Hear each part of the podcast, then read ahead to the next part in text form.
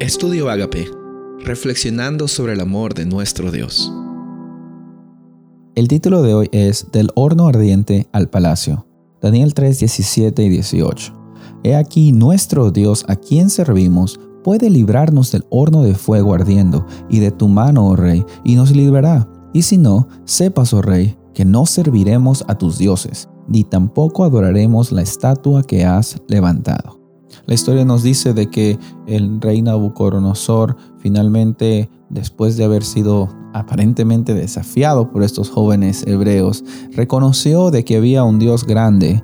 Dice en el versículo 28 de que el mismo dijo, bendito sea el Dios de Sadrach, Mesach y Abednego, porque dice, nos envió a su ángel. La palabra ángel es mensajero, es un representante.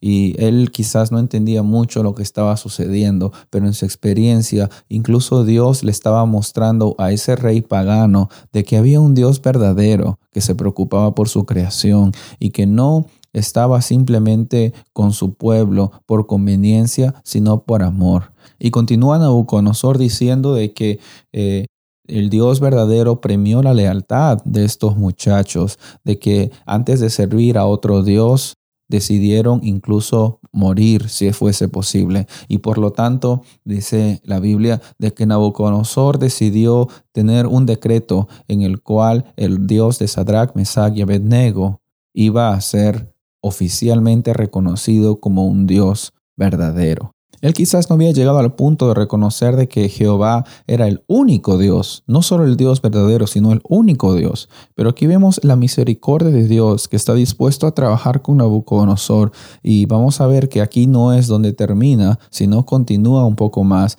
que incluso desde Daniel capítulo 2, cuando vemos la estatua, eh, Nabucodonosor entiende que el Dios de Israel era un Dios verdadero, pero aquí él empieza a reaccionar un poco más acerca de ese Dios que había librado a estos muchachos del horno de fuego. Y ese mismo Dios está dispuesto hoy día a estar contigo y conmigo. Hoy en el mundo hay muchas personas que necesitan escuchar que hay un Dios verdadero que está dispuesto a vivir con ellos. En este mundo hay una gran necesidad de personas que están dispuestas a testificar, así como estos jóvenes hebreos, a no tener miedo y sin vacilar decir de que sirven al Dios Jehová, que es un Dios verdadero porque alrededor de nosotros vemos personas que están sufriendo, vemos personas que están con muchos pensamientos depresivos, vemos personas que tienen mucha violencia y sufren de violencia también y sobre todo esto nos demuestra de que en este mundo de pecado hay necesidad de un reino que sea justo y un reino que sea eterno y ese único reino justo y eterno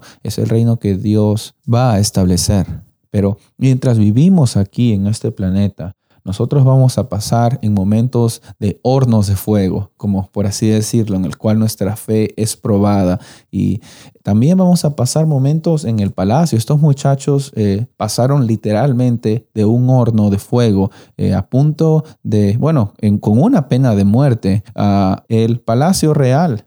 Y ellos no sabían qué era lo que iba a pasar al tomar esa decisión de ser fieles a Dios. Y Nabucodonosor premió la lealtad de estos muchachos, pero más que el premio, eh, me gusta que estos muchachos estaban quizás en el exilio, quizás estaban a punto de ser tirados a un horno, pero ellos nunca dudaron de que su Dios era un Dios real. Quizás tú estás en momentos de hornos de fuego, o quizás tú estás en momentos de palacios, por así decirlo, tienes comodidad, tienes estabilidad en tu vida. No sé en qué situación tú estés, pero la verdad es que nosotros estemos en un horno, en un palacio, estemos en casa o en el extranjero, necesitamos reconocer y honrar al Dios que nos ha dado, nos da y nos dará lo mejor que necesitamos para nuestras vidas. Soy el pastor Rubén Casabona y deseo que tengas un día bendecido.